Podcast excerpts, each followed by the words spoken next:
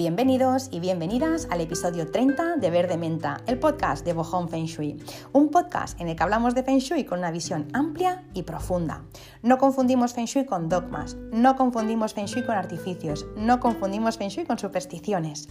El Feng Shui nace de la observación y de la interiorización de sabios maestros.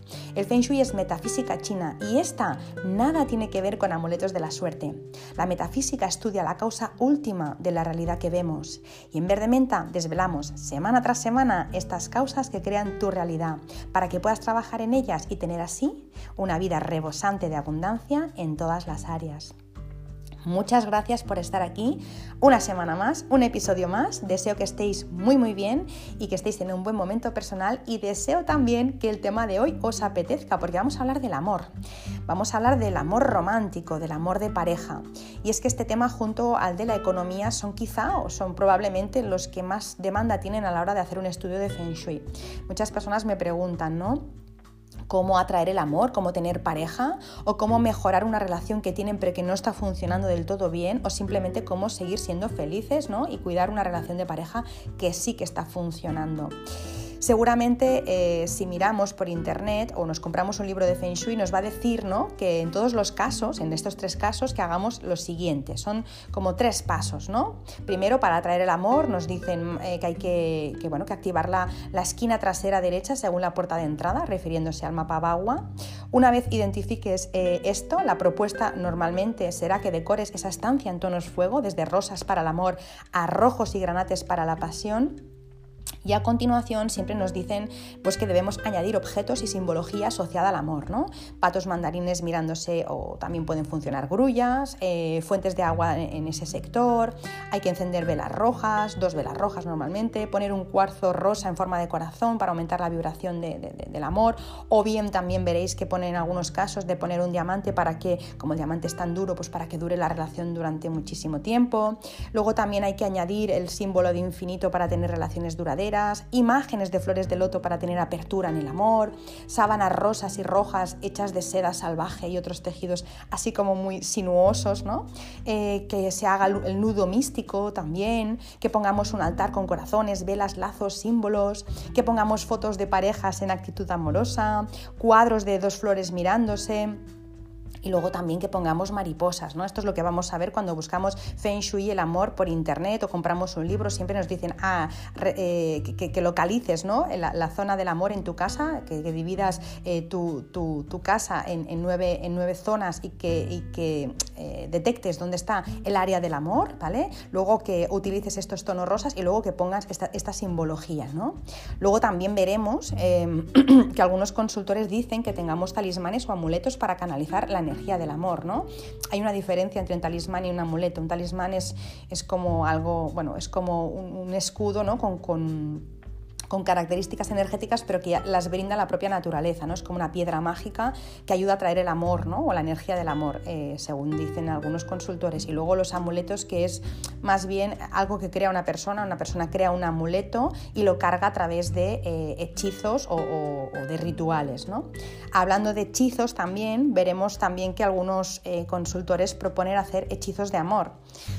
Y aquí encontramos pues desde hechizos para tener suerte en el amor, hechizos para encontrar el amor verdadero, hechizos para retenerlo, hechizos para volver eh, a una persona loca de amor. Bueno, eh, si lleváis tiempo escuchando mis podcasts, si lleváis tiempo, eh, tiempo leyendo mis posts, pues sabéis un poco ¿no? lo que, mm, mi forma de trabajar y sabréis un poco que yo este tipo de cosas pues no son las que vamos, no, son mi idea ni del amor ni del feng shui. Eh, mm, para mí no tiene nada que ver con eso. Justamente para mí es todo lo contrario de lo que os acabo de decir.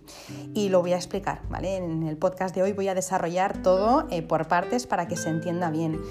Em, empiezo un poco con el tema de activar eh, la zona, eh, la esquina trasera derecha según la puerta de entrada que os comentaba, ¿no? que, muchas veces pues, se te dice eso, ¿no? activa esa zona. Bueno, ya lo comenté en algún post esta semana, pero eh, lo explico aquí también, que yo durante mucho tiempo creí realmente también que había una zona del amor en casa y por supuesto esa zona del amor siempre la decoraba, pues yo al final ¿no? Hacía, era muy obediente y decoraba esa zona de la casa en color rosa, en colores rojos, granates, burdeos, a pesar de que no me gustaba.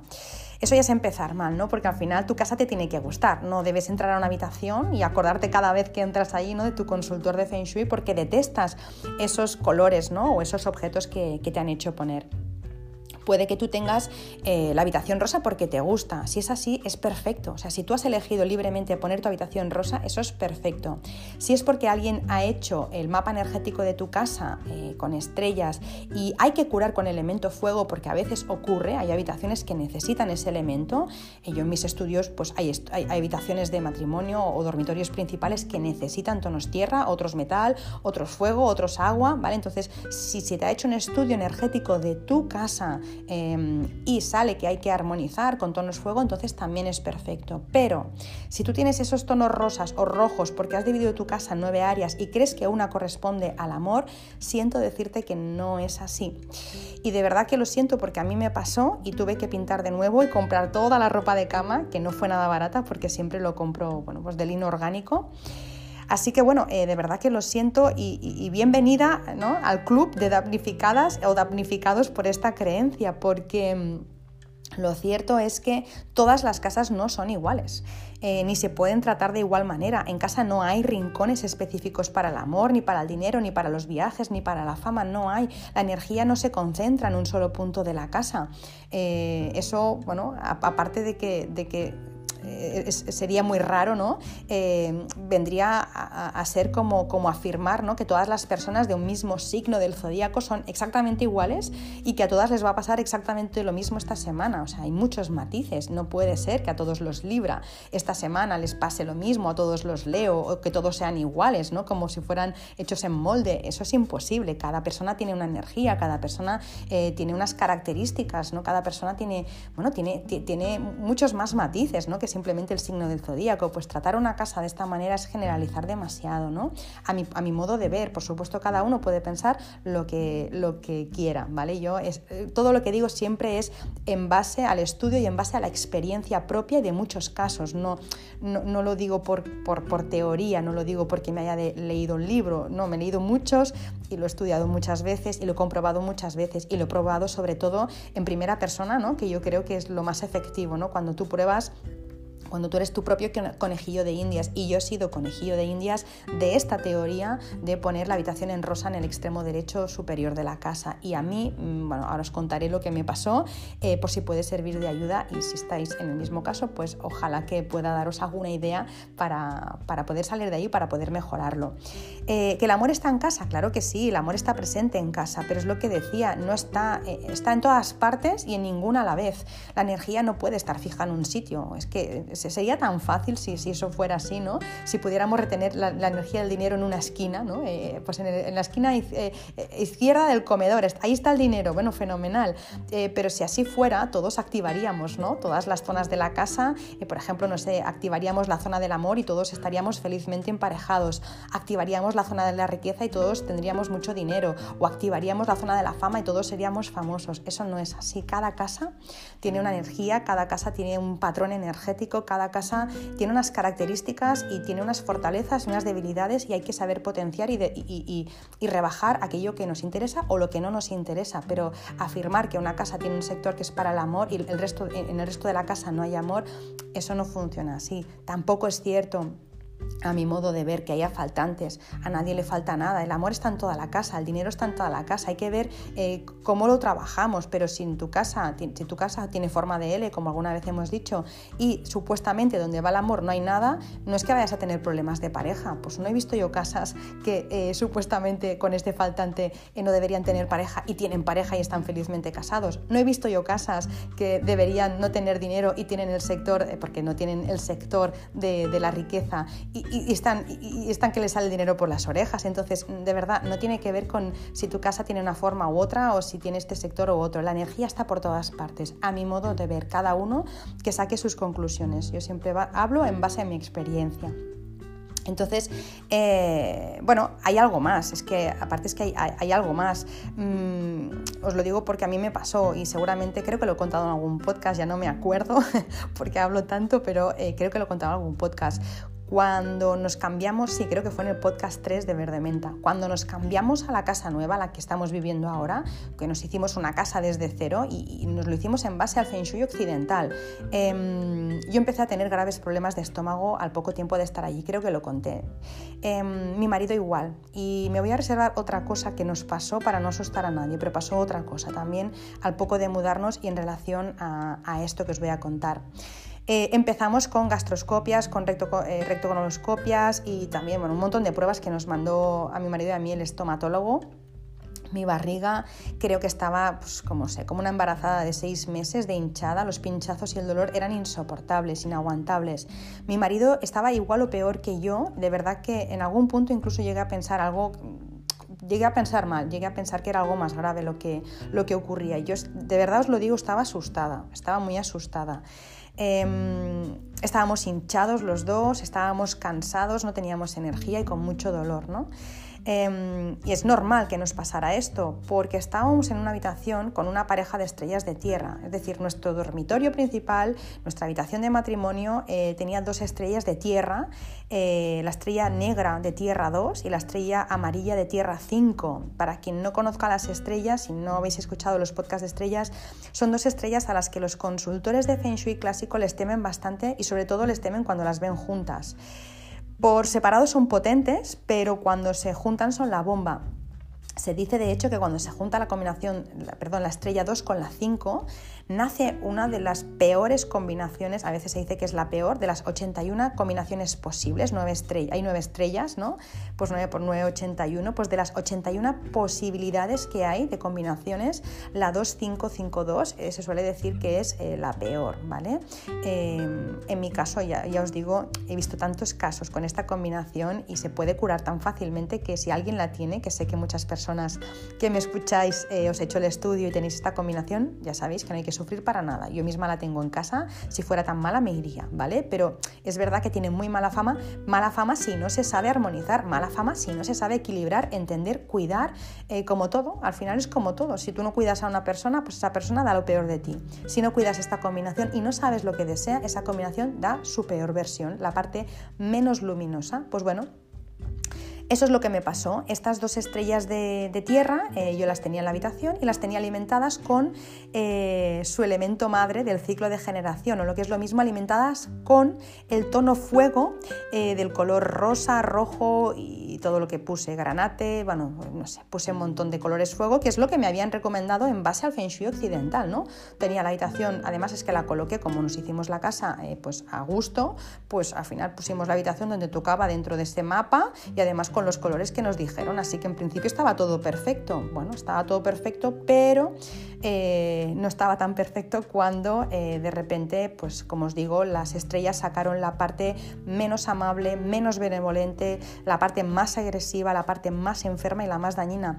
Estas dos estrellas, cuando están muy activas o están mal armonizadas, como era el caso, con los tonos fuego, afectan a los órganos de tierra como estómago, bazo y páncreas. Y eso es lo que nos pasó. Nos afectó en la zona del estómago. Podía haber sido bazo, podía haber sido páncreas. Si no hubiera tenido esta combinación de estrellas, la 2-5, y hubiera tenido la combinación 6-1, con el rojo y el rosa del amor, me hubiera dado cefalea o me hubieran caído multas y problemas legales. O si hubiera tenido la combinación 9-5, pues quizás se me hubiera despertado una adicción muy fuerte o me hubiera aflorado una, una depresión o algún problema incluso eh, psicológico más grave.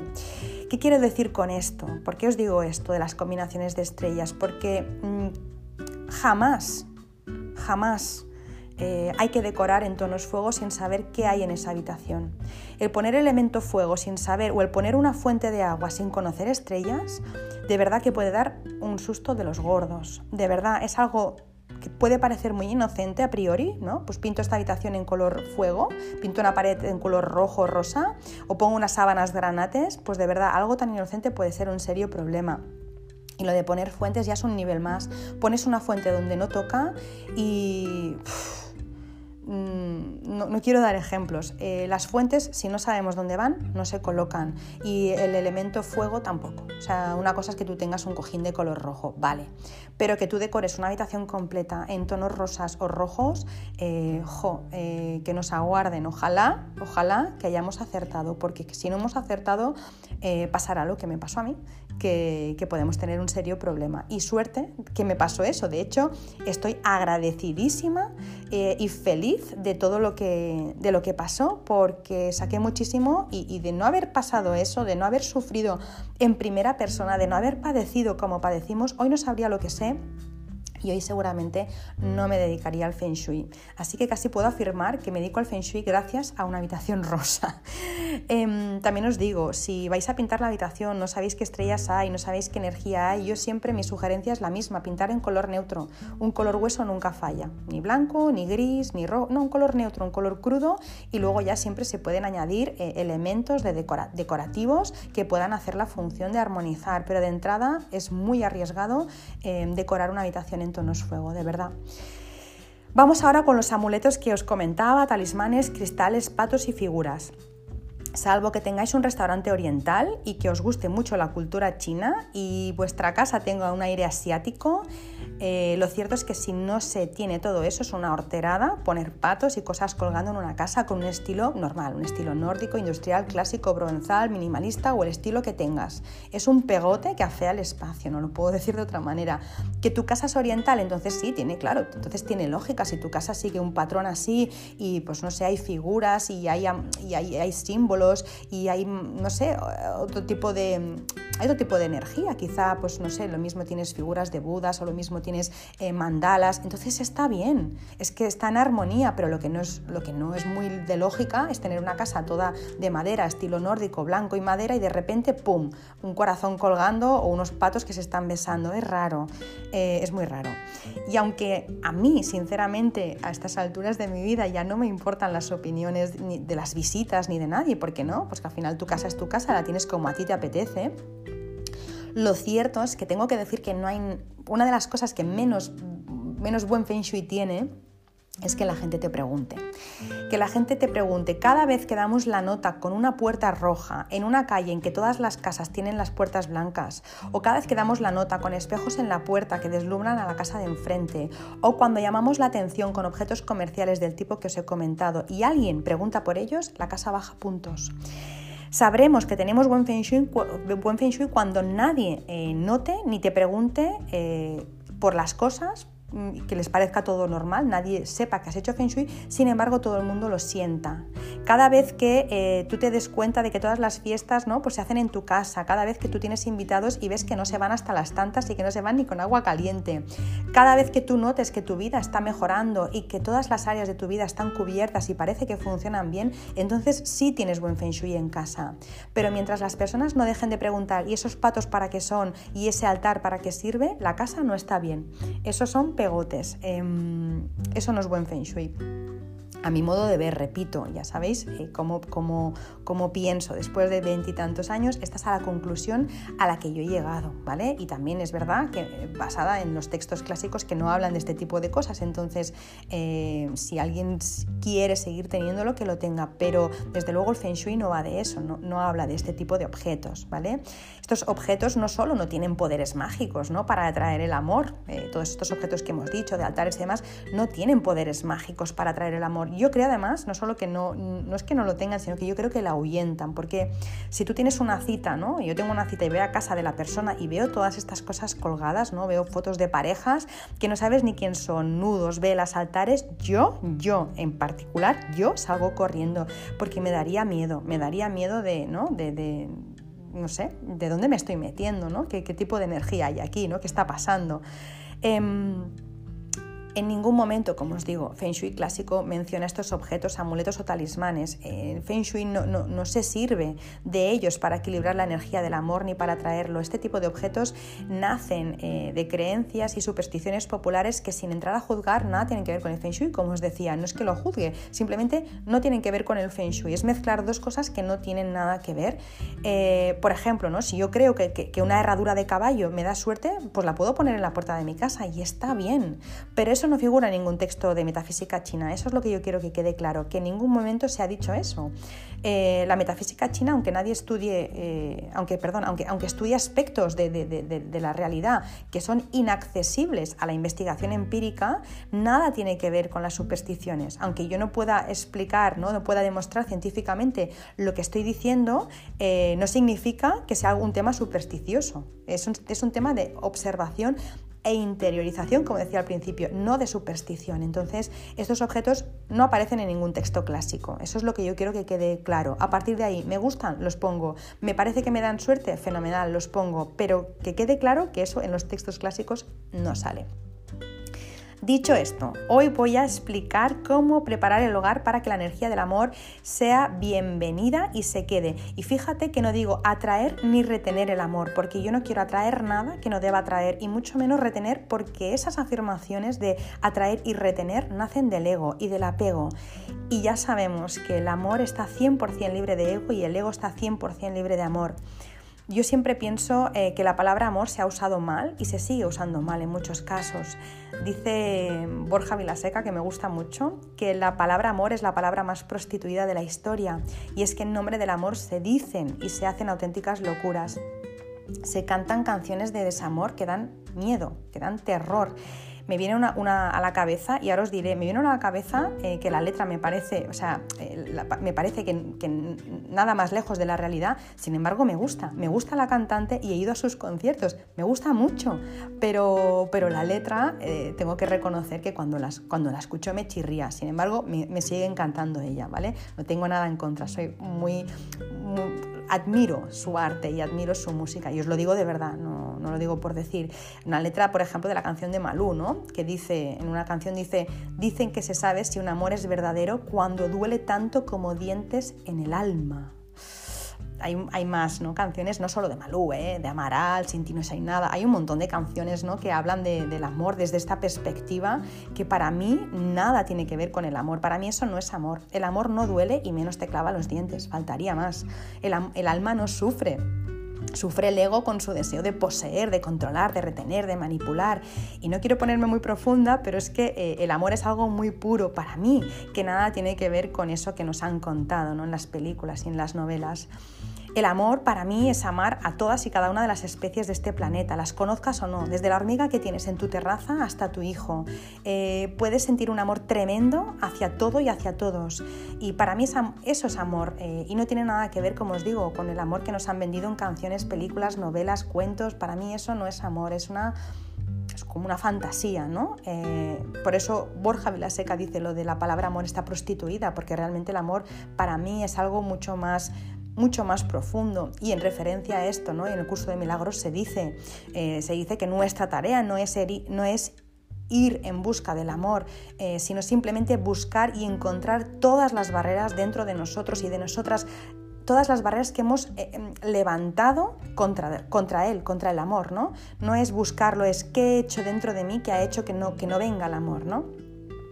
Porque tal y como se enfoca en esto que acabo de explicar, ¿no? con las canciones pop y las películas de sábado tarde y en las novelas, parece ser que el amor está aquí para hacernos felices, cuando en realidad el amor está aquí para hacernos profundamente conscientes, no felices, conscientes.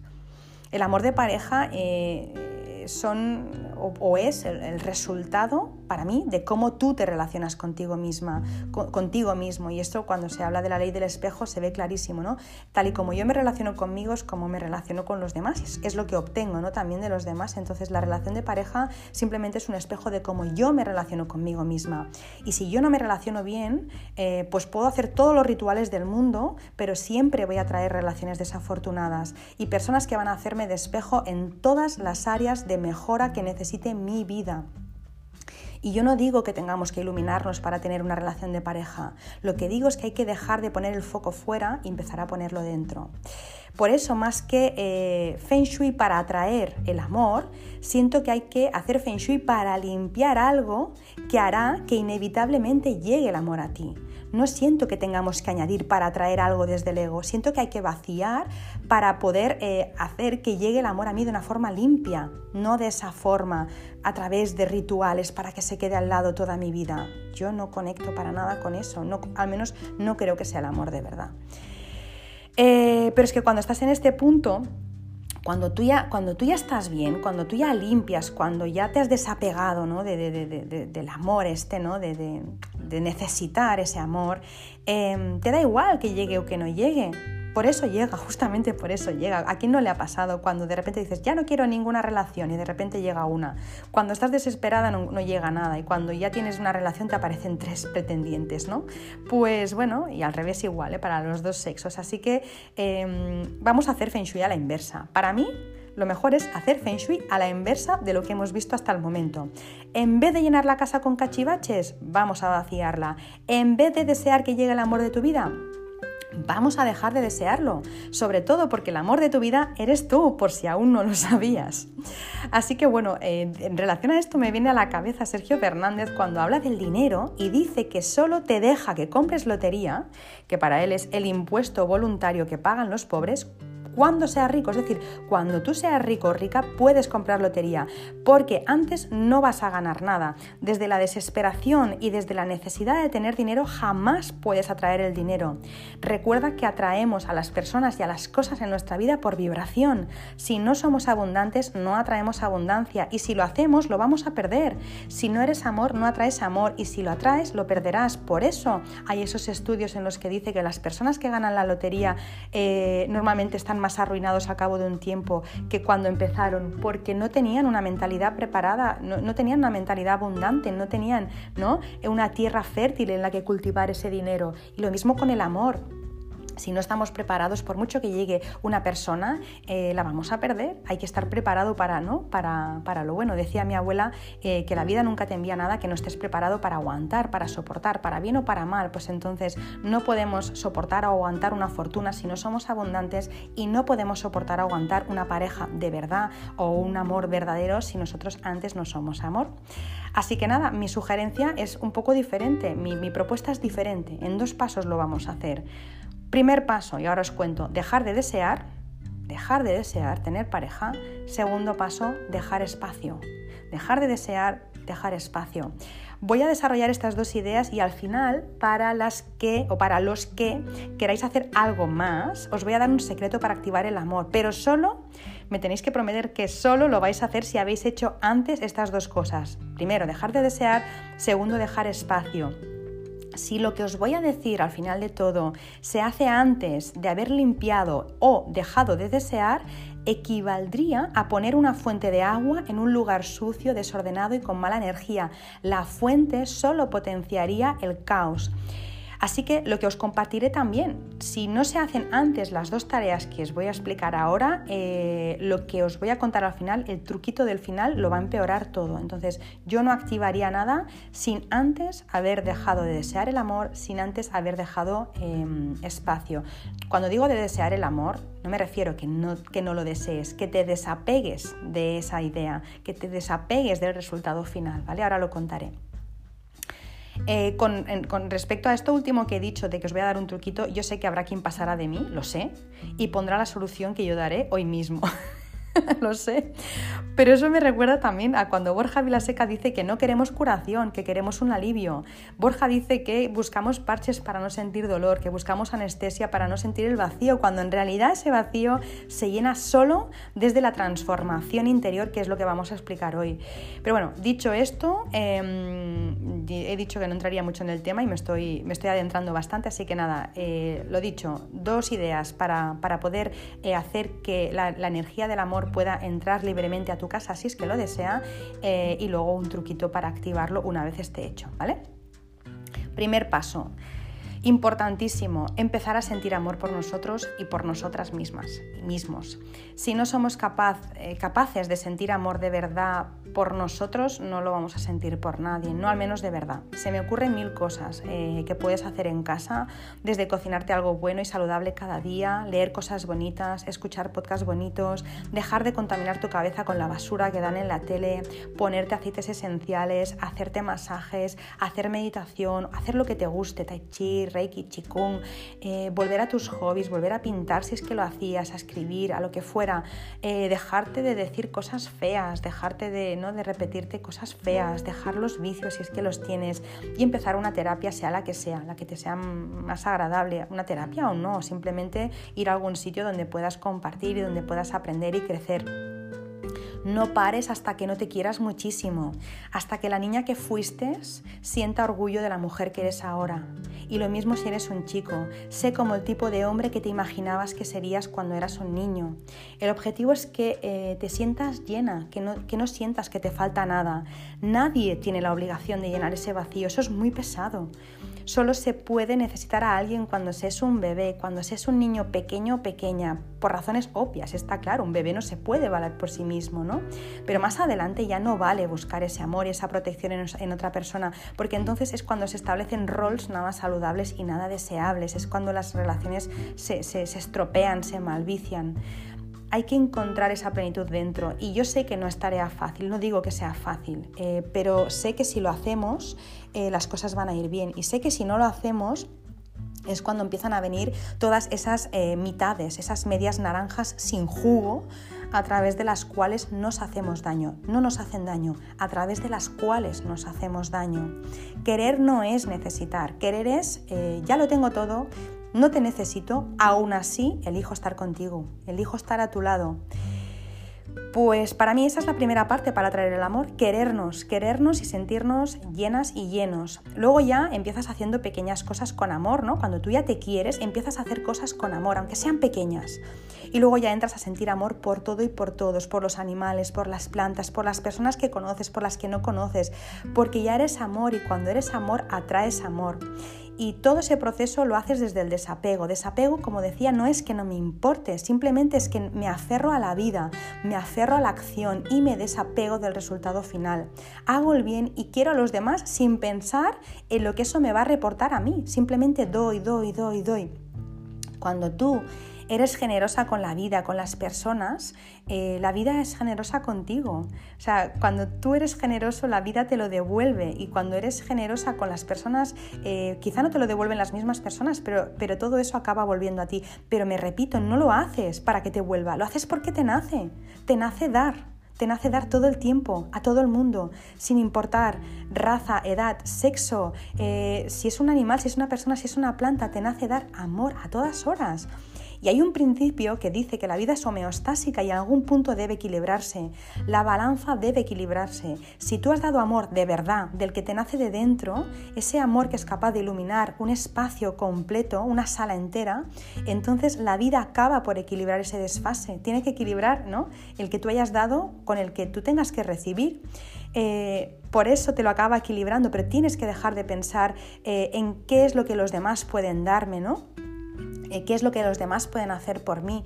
Es mejor pensar, ¿no? ¿Qué puedo hacer yo desde la igualdad por las otras personas, no desde la superioridad, desde la igualdad, ¿qué puedo hacer yo por ti? ¿Cómo puedo ayudar, ayudar a los demás? ¿Cómo puedo ah, hacer, cómo puedo mejorar la vida de las personas? ¿Cómo puedo hacer que cada persona que se acerque a mí, como decía Madre Teresa de Calcuta, se vaya un poco más feliz? De verdad, eh, ese es el mayor talismán que yo conozco para traer el amor da todo lo que puedas y luego, si te queda un poco, da un poco más. Pero sobre todo, desapégate de ese resultado. El desapego es el primer paso a lo que deseas. El, desapego, como dice en, el libro, mi libro preferido, que lo comenta muchas veces, las 36 leyes eh, del universo, espirituales del universo, eh, siempre dice que el desapego es el primer paso a la iluminación. Por eso, para mí, antes que comprar unas grullas o un pato mandarín, para mí el mayor talismán es quiérete y quiere a los demás y da, da, da, da, da. Y te prometo que la vida va a compensar siempre, siempre acaba volviendo todo aquello que tú has dado, de la misma persona o no, pero el amor acaba volviendo siempre. Así que para mí ese es el mayor talismán. Esa es la primera parte de eh, que me refería. Y la segunda eh, que puedes hacer a la vez que trabajas la primera. ¿eh? Es dejar espacio para que cuando tenga que ser algo nuevo entre en tu vida. Cuando tenga que ser, no cuando tú lo desees o cuando yo lo desee, sino cuando tenga que ser. La vida tiene unos tiempos. La vida sabe lo que tiene que hacer y cuándo lo tiene que hacer y cuándo estamos preparados para recibir, ni antes ni después. Entonces, eh, la segunda parte es simplemente eh, dejar espacio para que cuando tenga que ser, cuando esa persona, si es que tiene que venir una persona, em, tenga que venir a tu vida, venga. Entonces, para que eso ocurra hay que despejar, ¿no? Eh, ¿Por qué? ¿Por qué hay que despejar? ¿no? ¿Qué relación tiene con que yo despeje mi casa, mi espacio, eh, con que venga una persona, ¿no? Pues bueno, contrariamente a lo que se piensa de que si dejo la mitad del armario vacío, alguien vendrá porque lo estoy visualizando y atrayendo por la ley de la atracción, no es así. Por suerte, la ley de la atracción no funciona solo con pensar o con decir algo, ya lo habrás notado, yo lo he notado al menos, ¿no? Esa ley necesita algo más que deseos movidos por el ego. Imagínate la ley de la atracción en manos de alguien con muy mala idea, con alguien, no sé, con ideas terroristas. Imagínate lo que puede hacer la ley de la atracción sin control, en manos de alguien que no la sepa llevar la ley de la atracción no funciona con deseos que nacen del ego. Si yo pienso en un Porsche, no va a aparecer en la puerta de mi casa porque no es un deseo que nazca del alma, nace del ego. Y eso no funciona así. La ley de la atracción es mucho más profunda. O la ley de la manifestación, como dice Raymond Samson, ¿no? Así que eh, si tú deseas una pareja porque te sientes vacía y empiezas a, recitar por casa los mantras, ¿no? haciendo tapping de tengo una relación feliz, tengo una relación feliz, tengo una relación feliz, probablemente no llegará nadie a tu vida porque lo que haces lo haces desde la necesidad y eso no funciona jamás. Ahora bien, si tú limpias, tiras y ordenas con conciencia y con la única finalidad de acabar con un pasado que ya no te representa, probablemente te espere un futuro lleno de amor de verdad, del de verdad. Los armarios, los cajones, las estanterías, los trasteros de nuestra casa no solo están habitados por objetos, están habitados también por recuerdos, por juicios, por pensamientos, por, por deseos, por, por intenciones, por frustraciones, por planes, por alegrías, por anhelos, por aspiraciones, por un montón de cosas. Cada objeto detrás tiene unos hilos que te atan con un montón de emociones y pensamientos. Y en realidad nuestros armarios roperos y los no roperos eh, lo que reflejan eh, o lo que vemos es la parte física de una emoción escondida, es el efecto de una causa que está en el subconsciente. Los terapeutas eso también lo saben, eh, los armarios que están a tope, que están a rebosar y que están llenos de ropa o de objetos o lo que sea, esconden siempre todo tipo de anhelos y todo tipo de vacíos y otros trastornos y por ello siempre nos aconsejan, ¿no? Aconsejan los terapeutas que hay que hacer frente a los demonios que hay en el armario. No estás tirando una camiseta, estás tirando un demonio, estás tirando una frustración, un anhelo, cualquier cosa que ya no te sirve. Por eso, hacer limpieza y dejar espacio en el armario hará que dejemos espacio en nuestra vida. Es literal, es literal. Habrás vaciado un montón de emociones que ya no te sirven hará que de alguna manera mandes un mensaje al universo en el que digas, ya me he deshecho de mis demonios, estoy abierta o abierto a cuando toque, cuando toque, recibir todo aquello que por ley divina me corresponde, cuando toque eh, que venga una persona que sepáis que ya estoy abierta, que ya he cortado con mi pasado, que sepáis que ya todo eso ya no está, que puede venir una persona cuando creáis que, que es el momento. Eh, y haciendo referencia eh, a esto también, ¿no? Mm, quiero decir una frase que escuché una vez, eh, creo que era en una página de, de, una mente maravillosa, creo que lo estoy diciendo de memoria, no lo sé, pero creo que decía algo así como, si el amor te aprieta ya no es de tu talla, ¿no? O no es tu talla. Así que si tu caso no es que, quieras pareja, sino que no eres feliz con la tuya, eh, viene a ser un poco ¿no? como guardar un jersey que ya no es de tu talla. O sea, te aprieta. ¿Para qué lo vas a guardar? O un zapato, tíralo, dónalo. Mm, evidentemente a la pareja no la puedes tirar ni donar, ¿no? Pero, pero si ya no es de tu talla, eh, hay que hacer un pensamiento, hay que hacer limpieza. Cada uno, por supuesto, con sus circunstancias, eso ya es muy personal, pero me refiero que hay, que hay que darle un par de vueltas a este tema, hay que pensar a veces, ¿no? Si un jersey no me va, verdad que lo desecho, pues lo mismo, ¿no? Si algo me aprieta, si algo me duele, ya quizá, ¿no? Eh, es momento de, de salir de ahí. Así que, em, bueno, si ahora mismo no tienes una persona que te acompañe en tu camino de vida, ¿no? actualmente no, tienes pareja, te sugiero que revises y elimines todo el caos y todo el desorden que pueda haber en tu casa y verás cómo conforme vayas avanzando tu caos se disipa. Y si te lleva un mes, pues te lleva un mes. Y si te lleva un año, pues te lleva un año. Al final no hay prisa. Es mejor que venga una persona que valga la pena cuando acabes de hacer toda la limpieza que cinco que no sirvan más que para perder el tiempo. Entonces no lo hagas pensando, estoy limpiando para que venga la persona. Lo hago porque estoy cortando con mi pasado, estoy cortando con cosas que ya no me sirven. Y cuando lo haya hecho, la vida ya me lo traerá, ya me la traerá, ya vendrá, pero no lo hago con esa finalidad. Por eso es desapegarse, dejar de desearlo y luego hacer la limpieza. Y a propósito de eso, es importante que tires lo que tenga que ver con personas que han estado en una relación anteriormente contigo. Eh, si tienes cartas, notas, libros, regalos, papeles, fotos, lo que sea que tengas en casa que sea de una relación anterior, hay que deshacerse de ellos, si no, no puede entrar nada nuevo. Hay hilos invisibles que, te atan a esa persona y que obviamente no dejan eh, sitio para nadie más. O si es ropa u otros enseres, se tienen que devolver a la persona o se tienen que tirar. Mm, hay personas, hay clientas que me han dicho, es que em, me ha dicho que no, que no lo viene a recoger porque no tiene espacio en su casa. No es mi problema que no tenga espacio en su casa la otra persona, pues que alquile un trastero, que lo tire, pero mm, muchas veces eh, las personas que ya no están en nuestra vida siguen dejando objetos en, en nuestra casa porque de forma consciente o inconsciente saben que el hecho de tener ahí ropa de alguna manera te sigue o, sigue uniendo o sigue de alguna forma, ¿no? Eh, de alguna forma se sigue teniendo algo en común, hay un lazo. Eh, ya digo, de forma consciente o inconsciente, por eso es tan importante sacar todo lo que haya en casa de una relación eh, anterior, ¿vale? Porque es que si no, no, no deja pie a otra, a otra relación nueva. Por supuesto, hay grises y matices, no puedo hablar por todas las personas, no es lo mismo, no es lo mismo según qué relación hayas tenido, mm, cómo haya acabado la relación, si es que se ha ido, eh, si hay hijos, si no. O sea, hay tantas cosas que no puedo generalizar, pero en, en, algo normal, una relación que se ha acabado y ya está, pues lo mejor es desde el amor y con el cariño eliminar todo lo que haya en casa.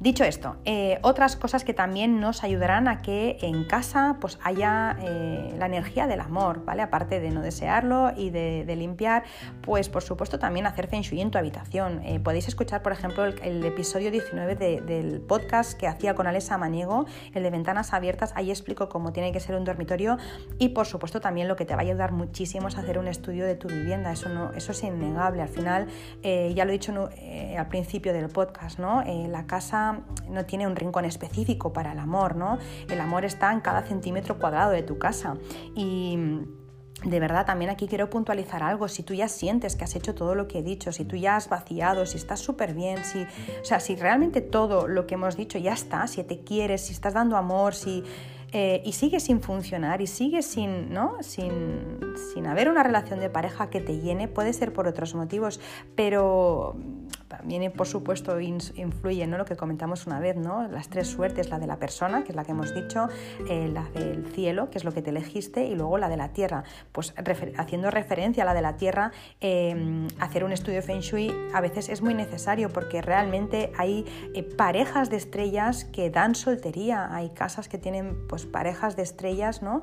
combinaciones de estrellas que dan soltería, otras que dan pelea, otras que dan divorcio, otras que dan empoderamiento femenino eh, o matriarcado muy fuerte o a veces al revés, ¿no? Eh, poder masculino muy fuerte o patriarcado. A veces hay estrellas que dan infidelidad, hay algunas que dan abuso, algunas que dan violencia. Entonces eh, hay que mirar qué tipo de qué estrellas tenemos en casa también es importante.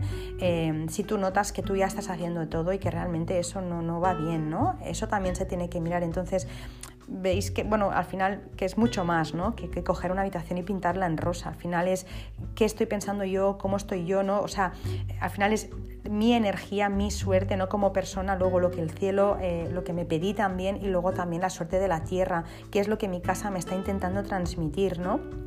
Qué mensaje tiene mi casa para mí, cómo puedo armonizar esto, ¿no? Entonces, eh, son más cosas que poner, como os digo, una habitación rosa o figuras. Es mucho más profundo el tema de, no solo el de la pareja y el del amor, todos los temas, todas las áreas de nuestra vida tienen una explicación que va mucho más allá de poner eh, simbología. Aparte de las estrellas, eh, pues por ejemplo hay cosas que lo mismo no funcionan, ¿sabéis? A mí me pasa desde, no sé, desde que tengo 17, 18 años, 19, que me encanta, me chifla un cuadro que quizá conocéis. Es un cuadro de un pintor eh, del romanticismo alemán, se llama Caspar David Friedrich y es un cuadro que se le llama, bueno, tiene muchos nombres en realidad, viajero ante un mar de nubes, caminante ante un mar de niebla, bueno, tiene muchos nombres, como os digo. El caso es que es una figura eh, que está, es una figura masculina eh, que está de espaldas a lo alto de, una roca, de una montaña. Eh, y, delante pues está, está con, creo que está con un, con un bastón, si lo digo bien, y delante hay un, un, mar de, bueno, mar como de niebla, como de nubes, ¿no? Y yo recuerdo cuando estudié historia del arte que me explicaron que este señor de la imagen estaba llorando la pérdida de un amigo. Obviamente yo no quiero eso para mí, así que eh, a pesar de que la obra me encanta, eh, yo no tengo este tipo de imágenes en mi casa. Tampoco podría, pondría en casa imágenes de mujeres solas eh, como las de Amadeo Modigliani o imágenes melancólicas como por ejemplo las de Gustav Klimt, ¿no? ¿Por qué? Bueno, pues porque las imágenes son imanes, así que eso también es importante a la hora de tener pareja y atraer otros acontecimientos felices o alegres a tu vida. Entonces hay que mirar muchas cosas, imágenes, estrellas, eh, hay que mirar las formas, hay que mirar muchísimas cosas para saber si mi casa es un campo de cultivo fértil o mi casa no es tierra infértil. Entonces si yo tengo mi casa fértil, yo estoy receptiva y estoy limpia, eh, al final son, ¿no? son dos energías que se retroalimentan y inevitablemente el amor llega a tu vida de una forma o de otra, antes o después, pero acaba llegando. Entonces para mí es muy importante trabajar eso.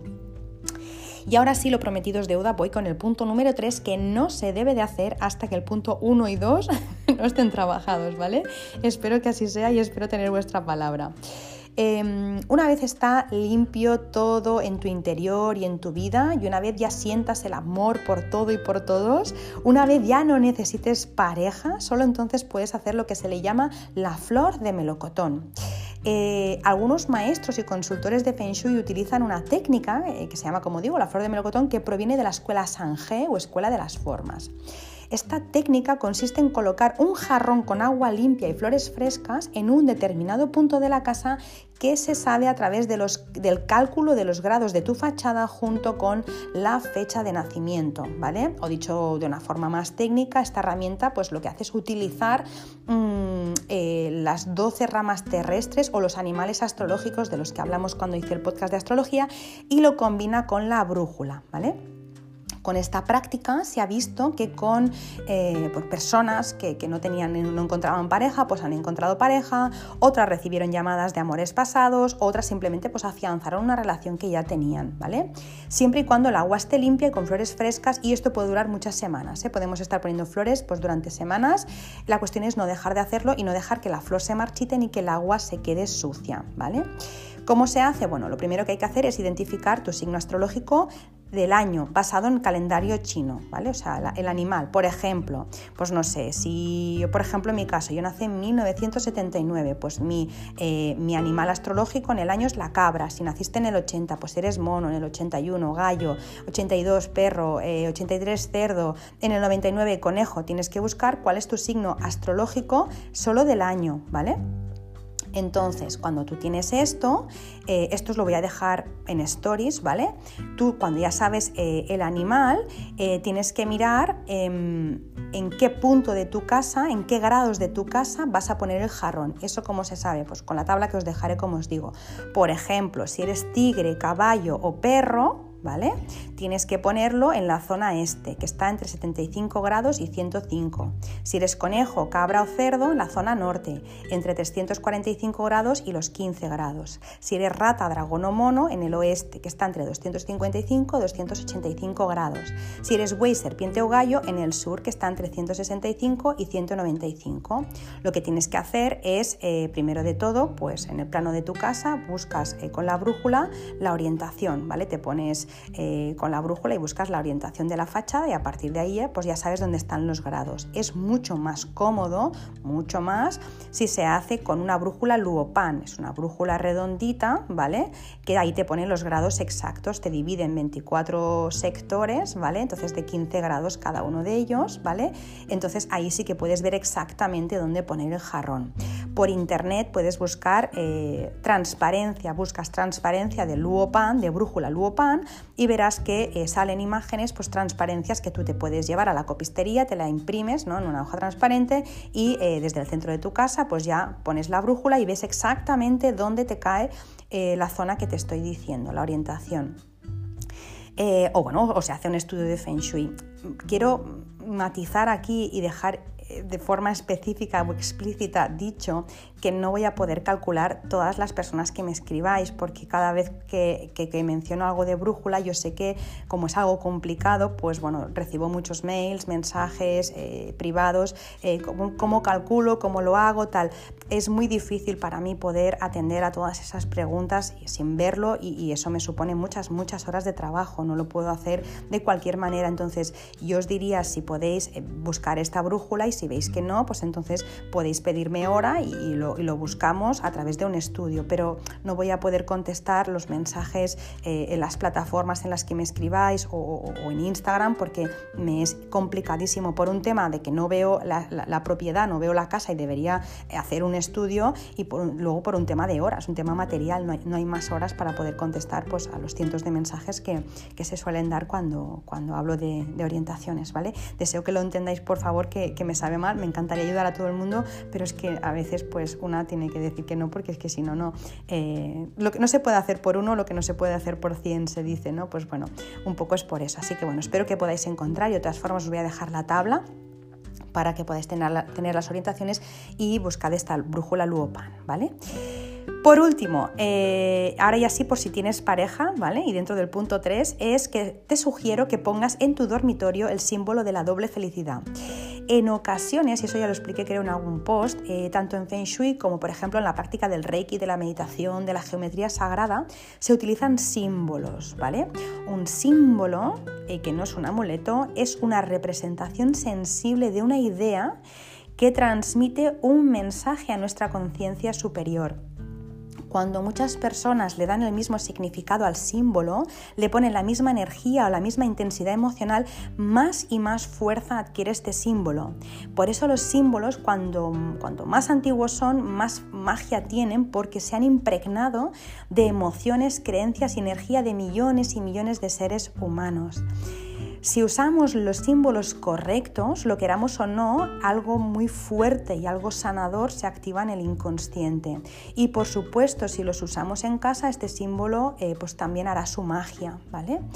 Eh, el símbolo de la doble felicidad, que se escribe también Shuangxi, bueno, se escribe, se escribe muy diferente a como lo he pronunciado, pero bueno, da igual, eh, ya os lo dejaré también escrito, es uno de los símbolos más importantes que tiene la cultura oriental y consiste, seguramente muchos lo habréis visto, en dos ideogramas que representan la felicidad y cuando aparecen estos dos ideogramas eh, entrelazados, la felicidad es doble porque viene de dos personas, así que por eso recibe el nombre de la doble felicidad y es un símbolo que se utiliza para que el amor y la armonía fluyan en la pareja. Entonces, bueno, en principio es un símbolo que está pensado para el éxito conyugal o el éxito de pareja, pero ojo porque eh, no se puede abusar, solo se puede colocar uno en casa, eh, entonces sí que funciona, eh, además es que está comprobado, pero si se pone más de uno, como alguna vez he visto, se anulan los efectos, ¿vale? Entonces este símbolo pues lo puedes poner en, no sé, en el cabezal de tu cama o en algún rincón de tu cama, en los colores que toque por, estrellas, por tu número QA y así tienes una,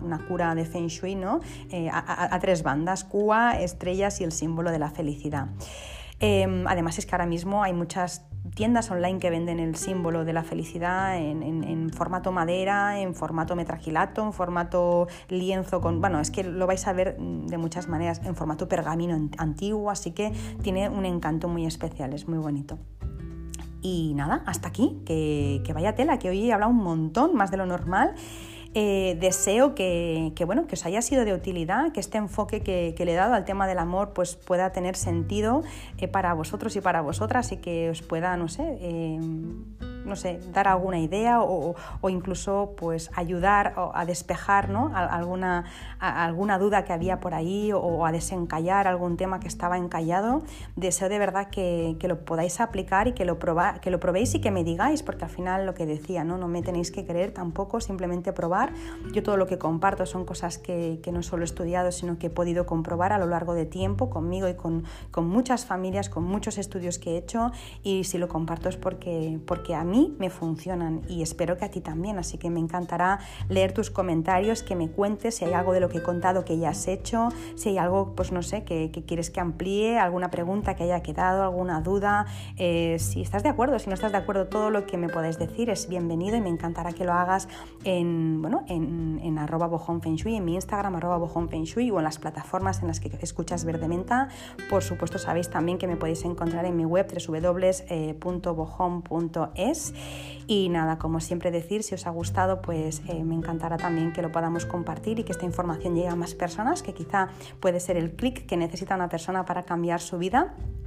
Y por mi parte, nada, la semana que viene continuamos con, con más tips de Feng Shui y mientras tanto, pues os deseo lo mejor, os deseo que tengáis un muy feliz día, eh, si es que me estáis escuchando por la mañana, una muy feliz tarde, si es que me estás escuchando por la tarde y una muy feliz noche y unos dulces sueños si es que me estás escuchando por la noche. Os mando un beso muy, muy gordito y deseo que tengáis una gran semana. ¡Mua!